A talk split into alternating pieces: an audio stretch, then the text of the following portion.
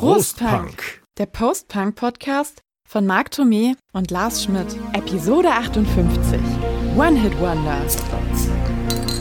Prostpunk zu einer Folge musikalischer Eintagsfliegen. Oder wie es auf Neudeutsch heißt, One Hit Wonder. Wir sind Marc Thomé und Lars Schmidt.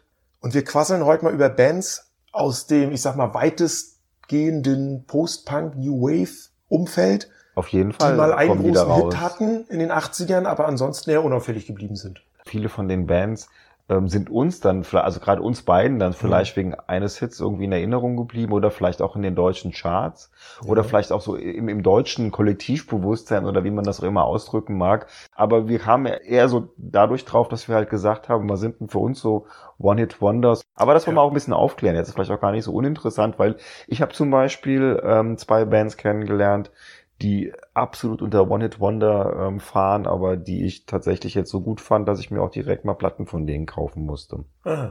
Und wir fangen an mit Life is Life von Opus. Um Gottes Willen. ja. Ein Joking. Den hast du schon beim letzten Mal Wollte ich ein bisschen foppen. Nein, das ist natürlich. Beste an Life is Life von Opus ist die Coverversion. Richtig. Äh, Life is Life beziehungsweise Level heißt Level. Die haben aber auch schon, die haben auch schon sowas von abgefeiert. Unsere Coverversionen-Folge beziehungsweise unsere, unsere Live-Folgen anhören. So. Und bevor wir jetzt richtig einsteigen ins Thema, noch eine Sache gleich am Anfang. Wir haben es schon in der vorangegangenen Folge am Ende gesagt, wir möchten mal in der nächsten Zeit eine Folge über Konzert- und Festivalerlebnisse machen und dafür würden wir auch gerne von euch hören, was ihr dazu erzählen oder zu berichten habt. Wir haben auch schon auf Instagram und auf Facebook entsprechende Aufrufe gestartet. Auf Instagram haben wir auch schon Feedback gekriegt als persönliche Nachricht. Also hier nochmal, schreibt uns, äh, nehmt Kontakt auf mit uns über Facebook, über Instagram, schreibt an prost-punk.web.de das muss auch nicht episch lang sein, ganz kurz. Ich war dann und dann bei dem und dem Konzert und das war geil, deswegen. Und dann. Genau, weil wir haben auch ein paar Sachen, über die wir dann erzählen, aber es wäre ja. natürlich toll, wenn wir mit euch da so ein bisschen kommunizieren könnten, dann auch wenn es nur indirekt ist. Bierchen. Ja. Ja. Wir trinken heute ein Bellheimer Lord Premium Pilz. Das habe ich mal vergangenes Jahr auf einer Reise äh, durch die Südpfalz und das Elsass gekauft. Also in der Südpfalz. Es kommt nämlich aus ja, Bellheim. Ach so, darum heißt das so. Doch ne? so einfach, ja. Irgendwo 76er Postleitzahl. Es muss ja irgendwo da unten die Ecke, also so südliches Rheinland-Pfalz sein. So, dann Na gut. gucken wir mal, wie es schmeckt. Meiner Meinung nach ist das Coolste an dem Bier halt, dass ähm, der das Name Etikett, und das Etikett. Ja, da ist halt so ein Kerl drauf, der hat so ein Monokel und ein, äh, im Auge und ein so, äh, Zylinder so, so viktorianischer Stil, ja, würde ich sagen. So Lord ja. halt irgendwie. Steampunk sagt man heute, ne? Ja. ist mal, okay, aber ist auch nicht, ist nicht so. Man kann es halt trinken. Ein, halt ein, aber okay, alle Freunde des Bellheimer Lords möchte euch nicht äh, jetzt irgendwo da irgendwie auf den Schlips treten ja. oder auf die Fliege. Aber ich, äh, ja. Also, Wir reden lieber über Musik. Der, der Durst treibt's rein. Vielleicht ist das ein, ein, äh, ein One-Hit-Bier und äh, bleibt ein Eintagsbier, wir werden es nicht wieder. Ja. So, jetzt lassen Bier. Äh, jetzt bin ich nicht Bier. Musik. Musik. Womit fangen wir an? Ja, wollen wir mal mit den Romantics anfangen? Ja, fangen wir mit den Romantics das, das War, das, das, war, ist, das ja. war ja irgendwie so das Ding, wo wir uns so ein bisschen, äh, so, ja, wo wir so dachten, äh, war, war einer der Auslöser des Themas, würde ich sagen. Talking weil, in Your Sleep ist der Song, richtig, den wahrscheinlich weil, auch jeder sofort kennt.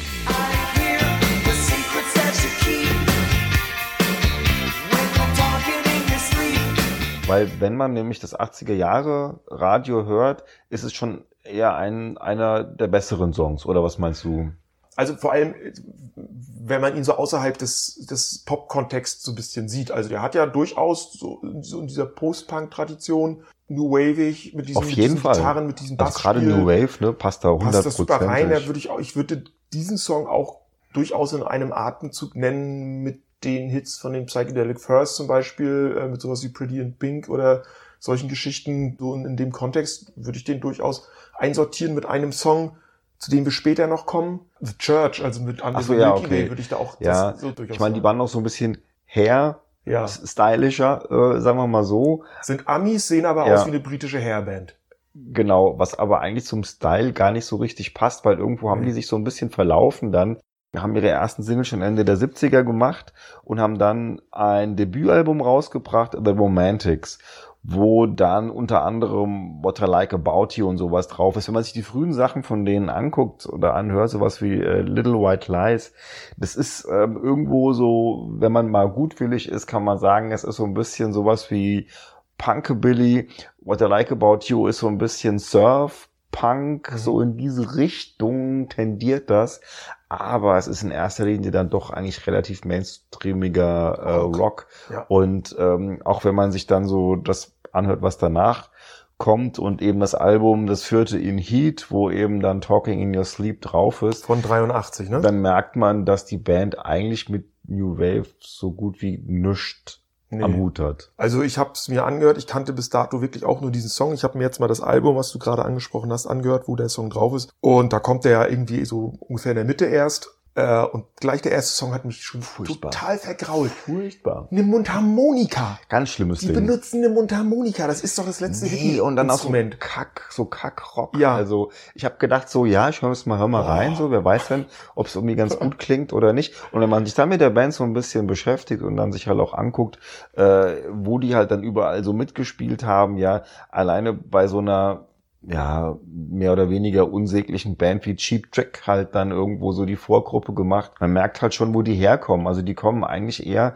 aus so einer 60s Surf Rock äh, Ecke, bisschen Rockabilly, dies, das und äh, werden dann halt so in den 80ern so ein bisschen leicht beeinflusst von diesem New Wave-Style, weil sie wahrscheinlich einfach dachten, wenn wir uns jetzt die Haare machen wie Flock of Siegel, genau. dann, ähm, dann haben wir auch irgendwo in England ein bisschen mehr Erfolg mhm. und ähm, ja, dann kommt halt dieser eine Hit bei rum. Aber ich glaube, jeder, der sich damals ähm, das Album gekauft hat, weil er über Talking in Your Sleep auf diese Band kam, der wird wahrscheinlich mega enttäuscht gewesen ja, sein. also ist für mich, also so gesehen ein positiver Ausrutscher der Band, der aber ansonsten in, in den Musikstil, wie du es ja jetzt auch schon gesagt hast, überhaupt nicht reinpasst. Also ist eine mittelprächtige Pop-Rock-Band. So. Ja, also ich würde eher sagen eine beschissene, weil ähm, ich wollte, nee, ja. weil ich mag halt das, also ich finde es wirklich, ich finde es ist so, das worüber wir immer ablästern, nämlich so dieser, ach, wie soll ich sagen, 0815 Rock, mhm. das verkörpern die eigentlich relativ gut. Aber so ungefähr stellt sich diese Band ein, ja, so drei, vier, fünf Songs, die ganz gut sind und der Rest ist halt irgendwie so Standard 0815 Langweiler-Kram. Ja. Dann müssen wir darüber ja nicht weiter reden. Nein. Und ich komme mal zu der Band, die ich jetzt schon genannt habe. Sehr gut. Zu The Church aus Australien. Wir haben ganz viele australische Bands heute. Das ist aber ein ne? Zufall. Ne? Also The Church aus Australien und Under the Milky Way, das ist ja, glaube ich, auch so ein von 88 so ein Song, den, glaube ich, auch fast jeder im Ohr hat, wenn man den Titel nennt. Under the Milky Way tonight. What you halt einfach kennt, obwohl es auch eher so ein, äh, so ein, so ein Slowburner war. Ne? Er war zwar recht erfolgreich, aber es ist jetzt auch keiner, der jetzt von irgendwie von null auf, immer noch da, ne? auf immer, eins geschossen ist. Also man, man kennt ihn immer noch. Er ist ja, immer noch da. Ja. Ähm, genau, der hat sich langsam entwickelt, aber dann zu so einem Dauerbrenner geworden, der immer noch auch im Radio ja durchaus gespielt wird und 2001 in dem Film Donnie Darko, über den wir auch schon mal an anderer Stelle gesprochen haben, da kam er auch zum Einsatz, was ihm dann auch nochmal zu neuer Popularität verholfen hat. Die Band äh, The Church existiert seit 1980 und bis heute und die haben einen Backkatalog, ich habe es nicht gezählt, also wirklich Platten, Platten, Platten rausgebracht. Mm. Ich habe jetzt mich nur mal auf die Dinger konzentriert, die sie in den 80ern rausgebracht haben. Da habe ich überall mal reingehört. Angefangen eben mit dem 88er Album Starfish, wo Under the Milky Way drauf ist. Und da ist es genauso wie bei den Romantics. Ich meine, das fand ich nicht ganz so eklig, rockig und war auch keine Mundharmonika drauf. Aber alles andere rundrum um diesen Song, ja, das war eher so, das hat mich echt zum Einschlafen gebracht. Also es okay. war eher so, so belangloser, wenn ich ganz böse sein würde, würde ich sagen Softrock. Hm. Die ersten beiden Alben von 81 auf Skins and Heart heißt es, ähm, beziehungsweise wurde, wie ich jetzt gelesen habe, äh, wurde das außerhalb Australiens unter dem Titel The Church veröffentlicht. Und von 82 gibt es ein Album Blurred Crusade. Haben mich auch nicht so richtig überzeugt. Also auch eher so, ja, bisschen wavig hören sie sich da auch noch an, aber nichts, was mich mal so richtig mitgenommen hätte. Hm. Ganz anders ging es mir dann schon mit dem Album von 85, das heißt Hey Day. Da waren sie so ein bisschen, klangen sie etwas elektronischer.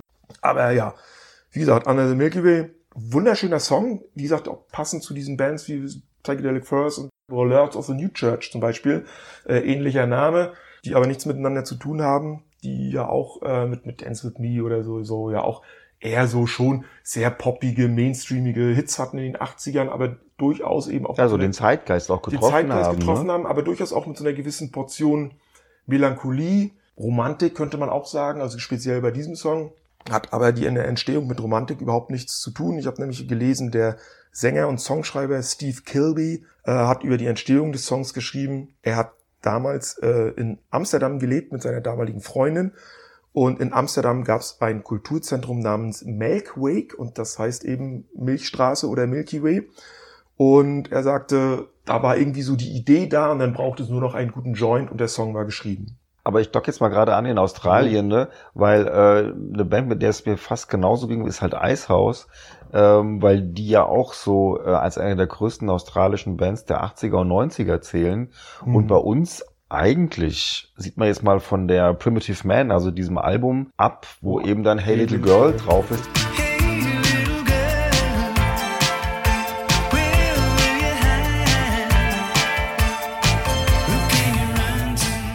Der Song, den wir jetzt hier in erster Linie ansprechen, bei uns jetzt in Deutschland eigentlich kaum was rausgebracht haben, was man in irgendeiner Form noch erinnert. Also auf der Primitive Man ist dann halt noch Street Café drauf.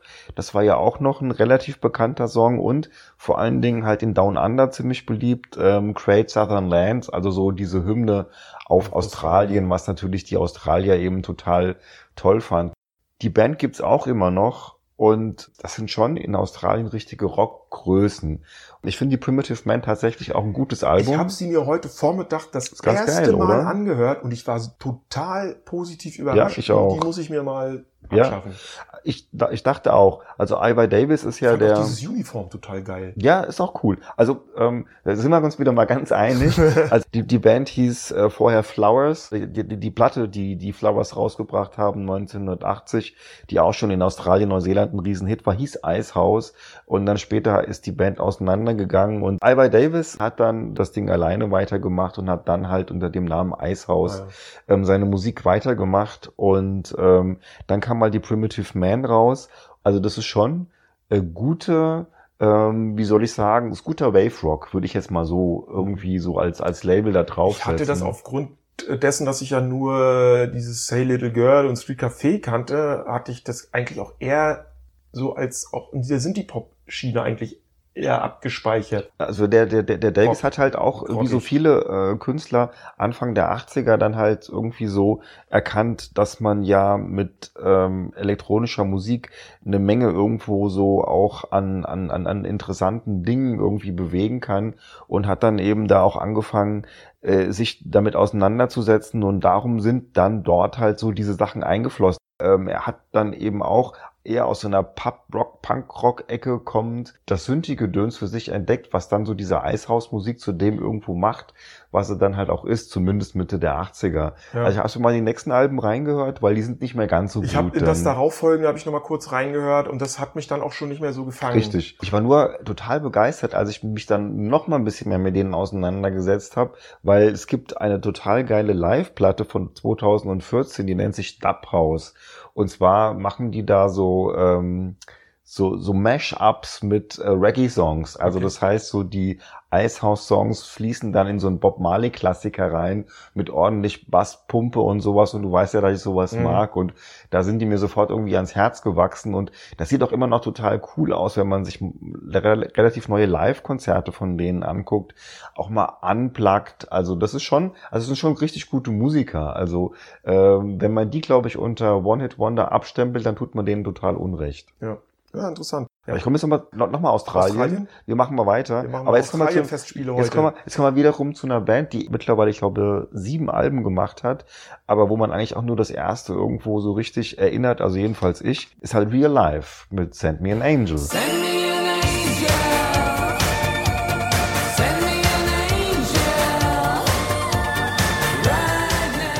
Ich finde, die haben, die haben schon ziemlich so diesen Style damals getroffen. Also für mich war das damals so mit 12, 13 so in einer Liga mit ähm, Tears for Fears oder sowas, weißt du, so. Mhm.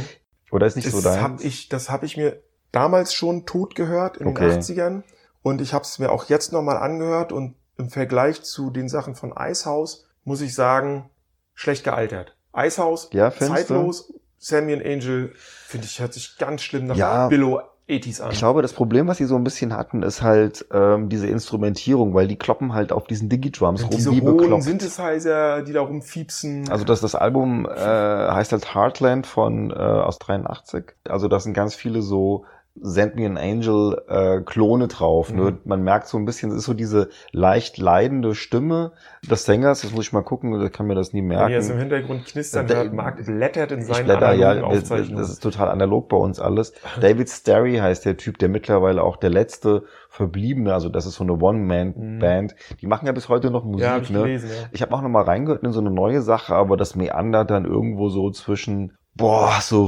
Retro, Synthi, Darkwave, äh, New Wave, weißt du, so halt. Nächste Kackband, Animotion. Aber nicht aus Australien, Nein, aus USA, aus Los Angeles. wollte ich gerade sagen. Naja, Kackband, also da muss ich sagen, da fand ich hier iEngineer und Obsession fand ich beide cool.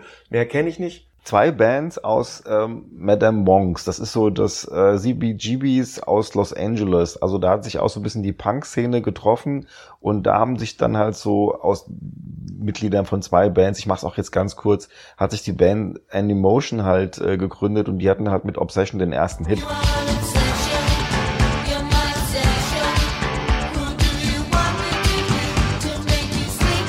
Nur das Ding ist halt, das haben die gar nicht selber geschrieben, sondern es gibt eine m, sehr bekannte Songschreiberin, die heißt Holly Knight und äh, man wollte halt irgendwo ähm, einen Welterfolg haben. Dann hat die halt Obsession geschrieben und das Ding kloppt natürlich für 1984 alles raus, was damals irgendwo trendy war. Und damit waren die echt super erfolgreich. Also das war wirklich so ein weltweiter Mega-Hit. Ich habe es mir hier irgendwo aufgeschrieben. USA 6, Deutschland 8, UK 5, also schon relativ ordentlich. Ja. Dann kommt Let Him Go.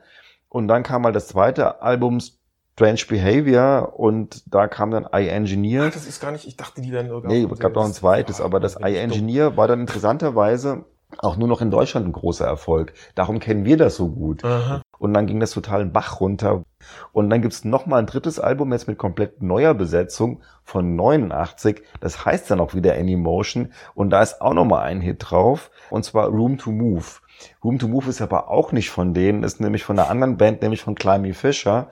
Und das hat man einfach noch mal gecovert. Und das war dann wiederum im Soundtrack von Meine Stiefmutter ist ein Alien mit Dan Aykroyd und Kim Basinger, dieser Comedy. Und dadurch wurde das auch nochmal ein Hit. Aber man merkt, alles Plastik, alles mehr oder weniger gecastet, alles denen irgendwie auf den Leib geschrieben Mhm. und dementsprechend eigentlich eine Kackband. Aber okay, sagen wir mal jetzt so I Engineer und Obsession sind schon so zwei Songs, wenn man so äh, den, den Synthie-Pop-Kanon der 80er benennen würde, haben die da schon ihr Plätzchen drin. Jo. Kommen wir zu was Besserem, bitte. gehaltvollerem. Gib, bitte, gib mir was. Ich gebe dir was. Ich gebe dir holländische Berge. Ja, das ist schön. So, wir kommen mal zu The Nits, die sich ab 1988 nur noch Nits nennen, die es bis heute gibt, die es seit 1974 schon gibt. 1987 den großen Hit in the Dutch Mountains gehabt vom gleichnamigen Album, Platz 32 in Deutschland. Gut, das klingt jetzt nicht nach Überhit, aber ich glaube auch an das Ding erinnert, Da erinnert sich, sich jeder. I was looking for the road to a green painted house in a Dutch mountain. Weil es halt auch wirklich so ein Ding war, muss man ja ganz ehrlich sagen. Ähm, Das war ja so eine Zeit, wo wir beide ja auch schon irgendwo nicht nur noch so nach uns nach Popmusik gesehnt haben, sondern wo man auch so ein bisschen den Anspruch hatte. Genau. Und das war so ein Ding, was eben alles erfüllt hat. Ja, ja, du hast das ja schon so oft gesagt. Ab 86 war's, war die normale, ich sag mal so, was in den Charts war, im Mainstream, das war zu 90 Prozent Kacke und damit war man nicht mehr zufrieden. Und dann hat man geguckt und gesucht, wo gibt's denn jetzt noch Musik, abseits von dem ganzen Getröte, die mir gefällt. Und da kamen die Nits mit ihren Dutch Mhm. Mountains und haben genau das erfüllt.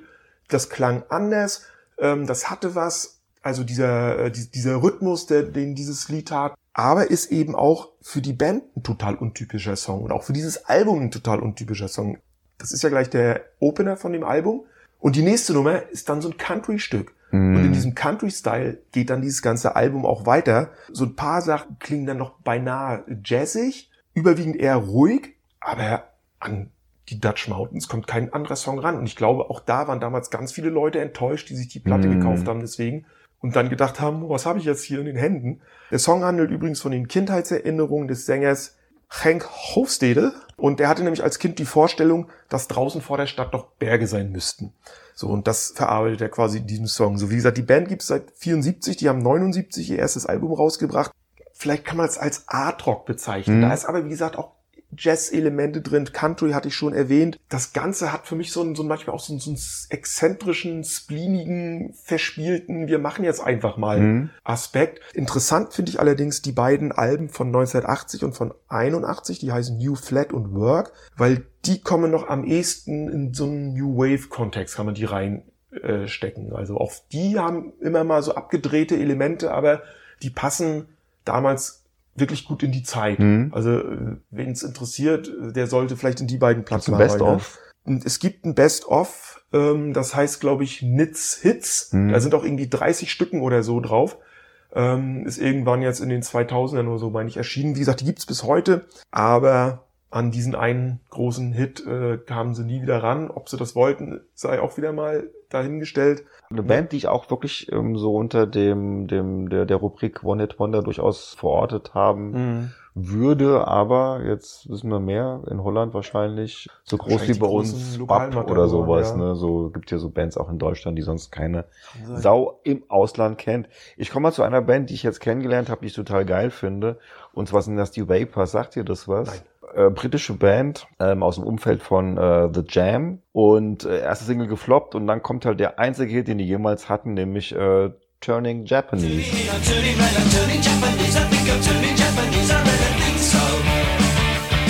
War halt in äh, Großbritannien 3, in Australien 1, in den USA 36. Dann kam das Album Nuclear Days, also nicht Nuclear, sondern New Clear Days, mhm. aber es geht halt so, wie das damals halt der Fall war, um äh, Aufrüstung, Kriegsangst, dies, das. Und auch das war noch ein ziemlicher Hit. Turning Japanese ist eigentlich ein mega geiler Hit. Solltest du dir unbedingt ja, anhören. Das ist, ist so richtig klassisch irgendwo so anzusiedeln zwischen, ja, so New Wave, zwischen diesem Mod Revival, zu dem ja auch Jam okay. gehört hat. Mhm. Also richtig, richtig tolles ähm, Zeug. Äh, der Sänger, wie gesagt, Dave Fenton. Dann bringen die halt noch ein zweites Album raus. Magnets ist auch wirklich cool, mit auch noch einer relativ coolen äh, Single Jimmy Jones, wo die dann noch so ein bisschen, na, sagen wir mal, New Romantic Style und sowas mit reinbringen. Und dann so eine ganz klassische Phase, weil halt damals die Plattenlabels, gerade die Majors, eben so viele Bands hatten, die halt erfolgreich waren, dass man dann gesagt hat, so hey, Single 44, und tschüss. Mhm. Ne? Und dann hat man die halt einfach dann mehr oder weniger fallen lassen und die haben sich dann 81 auch schon wieder aufgelöst. Aber top Sache, ähm, bitte ja, mal rein. Auch alle, die sonst sich reinhören äh, möchten, ähm, ich kann das echt wärmstens empfehlen. Die erste ist so ein bisschen rauer, bisschen punkiger, die zweite ähm, ist etwas gefälliger, ähm, aber auch vielfältiger und ähm, mit der Band hätte es wahrscheinlich durchaus auch interessant weitergehen können, hätte das Label sie nicht getroppt. Aber so ist es halt so manchmal. Ich habe noch eine, anderthalb. Äh, ich habe noch, äh, noch ein, zwei ganz große Klatscher, dann die halt auch nur eine Single draußen hatten. Ganz kurze zwei. Klatscher. Naja, bei mir ist ja auch nicht viel. Also pass auf, damit wir hier nicht die Leute lang hinhalten. Ich komme zu Wall of Voodoo. Genau, die hatte ich auch noch auf dem Schirm, aber jetzt. Die können wir ja beide drüber reden. Genau. Mexican Radio von 1982.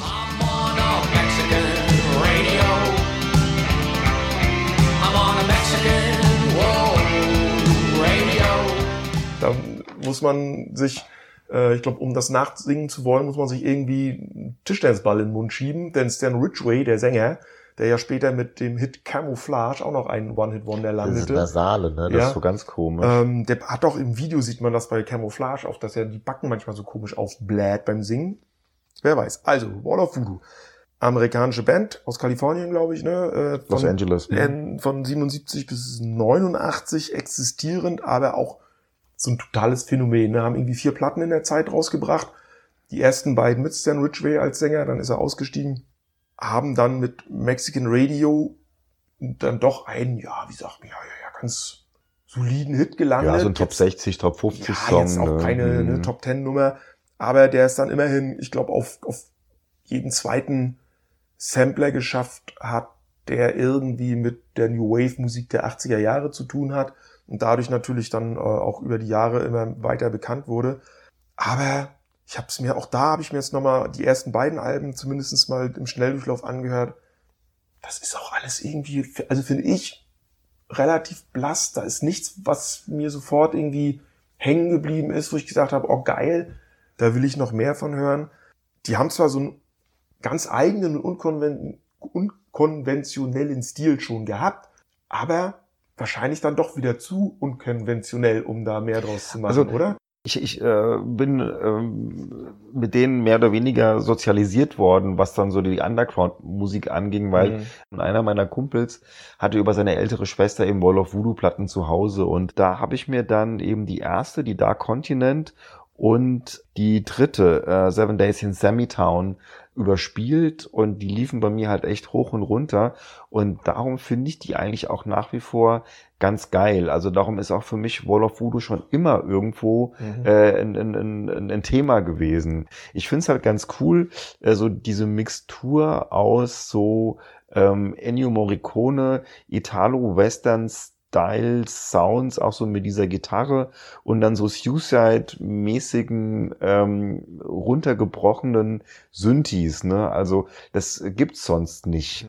Schon was, ja, ja, der Sound ist schon, ist schon was speziell, Spezielles irgendwie. Ja, Fand dann auch so ein bisschen schade, als Dan Ridgway dann ähm, nicht mehr dabei war. Also dieses, dieses breitmäulige, was also ich, der irgendwie ich, so hat. Also das, sagen, dann, der, der Ridgway ist schon ganz, schon ganz. Ja, mir ist dann auch diese eigenartige, faszinierend. dieser eigenartige Gesangsstil von dem Ridgway äh, ein bisschen auf den äh, ja, auf Dauer, ne? gegangen. Hm ist eine spannende Band, aber ich glaube, äh, wenn du nicht so wie ich halt diese Erfahrung gemacht hast, dass auf einmal einfach nur ein Bekannter von dir zwei Platten von denen zu Hause hat, dann wirst du das wahrscheinlich nie groß wahrgenommen haben, außer halt Mexican Radio, ja. was halt auf sämtlichen Samplern, Compilations aus der Zeit halt da irgendwo drauf ist. Ne? Der übrigens nicht von diesem Album Dark Continent ist, sondern vom 82er Album Call of the West. Was, was man, was man, wo man, wo man nicht hinkommt, ja. Es gibt von den, ich habe das auch damals nicht gehabt. Interessant, ne? Von den vier Alben, die ja. die rausgebracht haben, ausgerechnet das nicht. drei bei den Streaming-Plattformen, das wo Mexican Radio drauf ist nicht. Ich habe auch keine Ahnung, woran das liegt. Um dann vielleicht noch mal kurz zu Stan Ridgway zu kommen äh, und, und seinem Solo-Hit Camouflage von 1986, ein Nummer 8 Hit in Deutschland.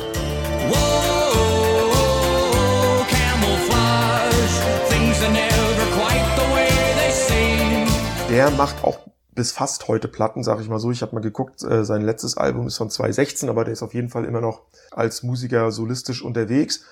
Und das Lied ist natürlich auch geil. Wir hatten uns ja auch schon mal im Vorfeld unterhalten, dass wir das beide total geil finden. Das finde ich auch heute noch geil. Und wenn ich den einen Song mit dieser Stimme höre und diesem Gesang, dann das reicht dann auch, ja. Ja, ja, genau. Aber das ist noch nicht so schlimm, dass es mir dann auf den Keks geht. Und für für Camouflage gilt Genau dasselbe, was ich vorhin auch zu äh, The Dutch Mountains gesagt habe. Das war ja auch in derselben Zeit, also 86, 87, und das war eben auch einer dieser Songs, der es dann mal auch in die Hitparaden geschafft hat, der aber aus diesem Richtig. Einheitsbrei mm. komplett rausstach. Und das fand man dann, auch wenn es jetzt vielleicht nicht unbedingt jetzt der Musikstil war, auf den man jetzt stand, aber es war halt was anderes, es war was Spezielles, was Besonderes und deswegen fand man das gut. Ja, genau, wie du sagtest, über den habe ich dann auch, glaube ich, dann eben auch Wall of Fuder sofort dann auch eben so ins Herz geschlossen, weil mhm. du halt schon so diesen signifikanten äh, Gesang dann halt ähm, erkannt hast. Ja, ich habe Wall of Voodoo dann erst irgendwann nach der Wende kennengelernt. Ich komme noch zu einer Band, ähm, die es auch ähm, ganz früh schon nicht mehr gab, und zwar Haircut 100. Sagt ihr das was? Ach. Die Band um Nick Hayward, äh, der dann aber nach dem ersten Album auch nee. die Band schon wieder verlassen hat die waren 81, 80, 81 waren die das Mega-Ding gewesen. Das sind so die, die Ausläufer der Blitzkids. Ähm, es ist so ähm, New Romantic angehaucht und das ist halt so das, was man in Deutschland unter dem Begriff Popper verstanden hat. Also mhm. die Jungs alle so mit diesen Föhnfrisuren und dann so den tollen weißen Pullovern und ähm, es ist halt so ähm, ein bisschen orientiert so an, an diesem Blue-Eyed Soul, also so an dem, wie man sich in England unter der weißen Bevölkerung halt Soul und sowas vorgestellt hat, also was vielleicht auch mit Abstrichen ABC nur mit ein bisschen mehr Augenzwinkern und sowas gemacht mhm. haben. Und dann kommen halt da diese sechs jungen Bürschlein aber ich finde das Album von denen, Pelican West heißt das, äh, schon ziemlich geil. Und da sind halt so die beiden Songs drauf, äh, Favorite Shirts, äh, Boy Meets Girl.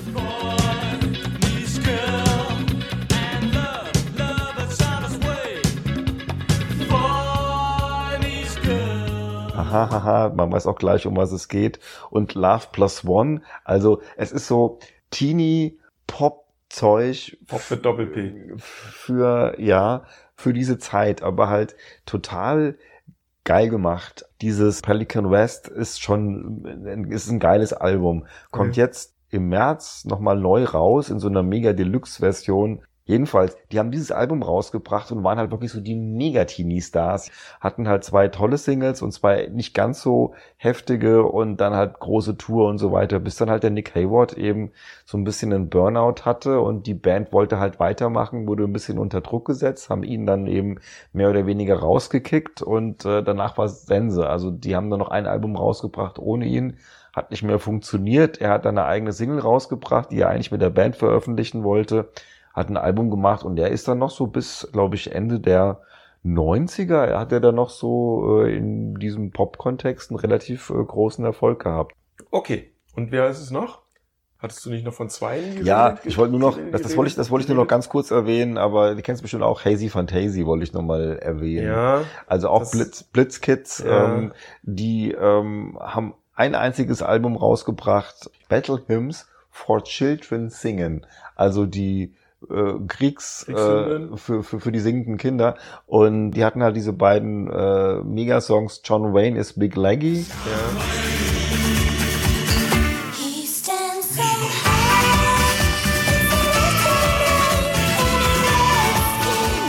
Und halt Shiny Shiny, was es in Deutschland immerhin auch auf 22 gebracht hat. John Wayne is Big Leggy sogar auf die 3. Welches Jahr? 82 meine ich. Lass mich noch mal nachgucken. Also John Wayne's Big Leggies, das sagt mir auf jeden Fall was. Ja, da konnte man damals auch prima, also Pogo drauf tanzen.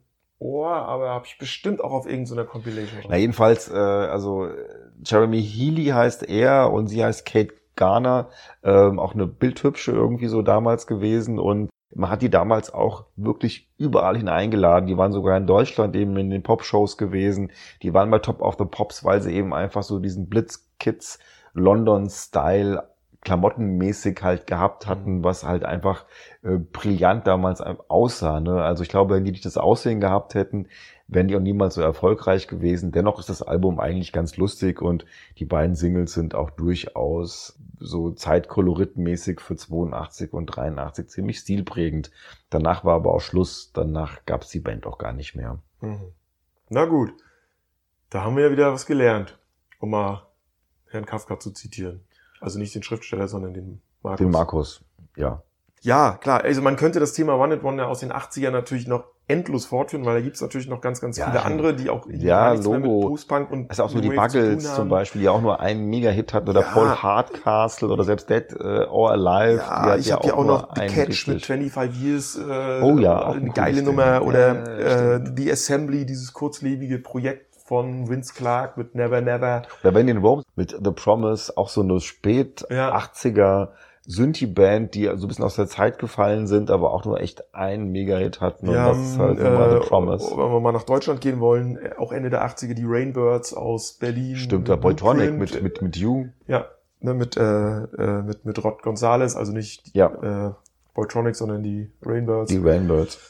Ja, also wir hoffen, ihr habt wieder ein bisschen Spaß gehabt mit uns und äh, vielleicht noch den ein oder anderen Anspieltipp wieder oder Reinhörtipp gekriegt es lohnt sich teilweise wirklich, ja. ne, wie du auch gesagt hast bei den Nits, dass man dann irgendwie so denkt, so hey, die hatten ja vielleicht eine oder zwei Platten und dann guckst du dir das an, ist ein mega Backkatalog ja. am Start und man merkt da halt schon so, dass da wesentlich mehr irgendwo an, an, an, an Material da ist und auch an Qualität, als man denen das irgendwie zugetraut hätte. Einen haben wir jetzt vergessen. Äh, wir wollten ja in unserer jetzigen dritten Staffel, die wir in diesem Jahr gestartet haben, einen neuen Running Gag äh, etablieren. Ja, den habe ich dann gedacht. Aber beim zum Thema One Hit Wonder passt Roland Kaiser nun mal überhaupt nicht rein. Nee, Schon gar nicht, wenn wir über die 80er reden, weil da hat er natürlich einen nach dem anderen rausgehauen.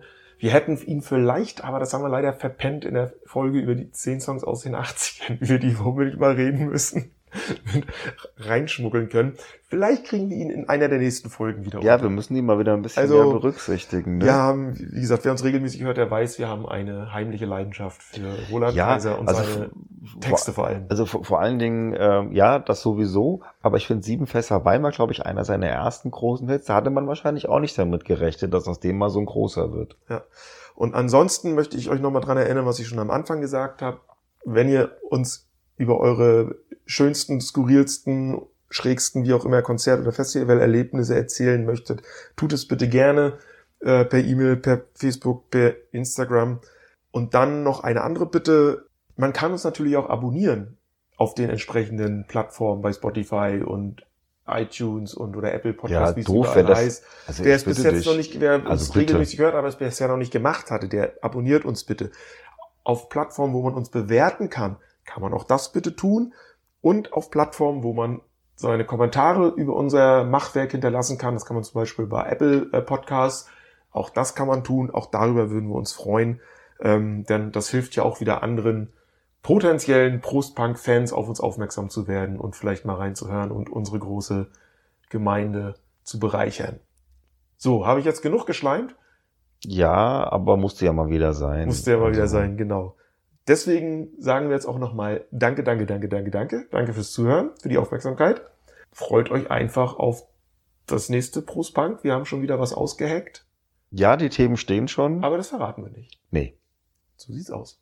Wir gehen dann auf die 60. Folge zu übrigens, ist mir heute aufgefallen. Das war nämlich jetzt Nummer 58. Das ist cool jetzt, dass wir unser Alter überholt haben, ne? Also, ja, lange äh, schon, zum ja. Glück. In diesem Sinne, liebe Zuhörer und Zuhörerinnen, Prost Punk. Ja, Prost Punk.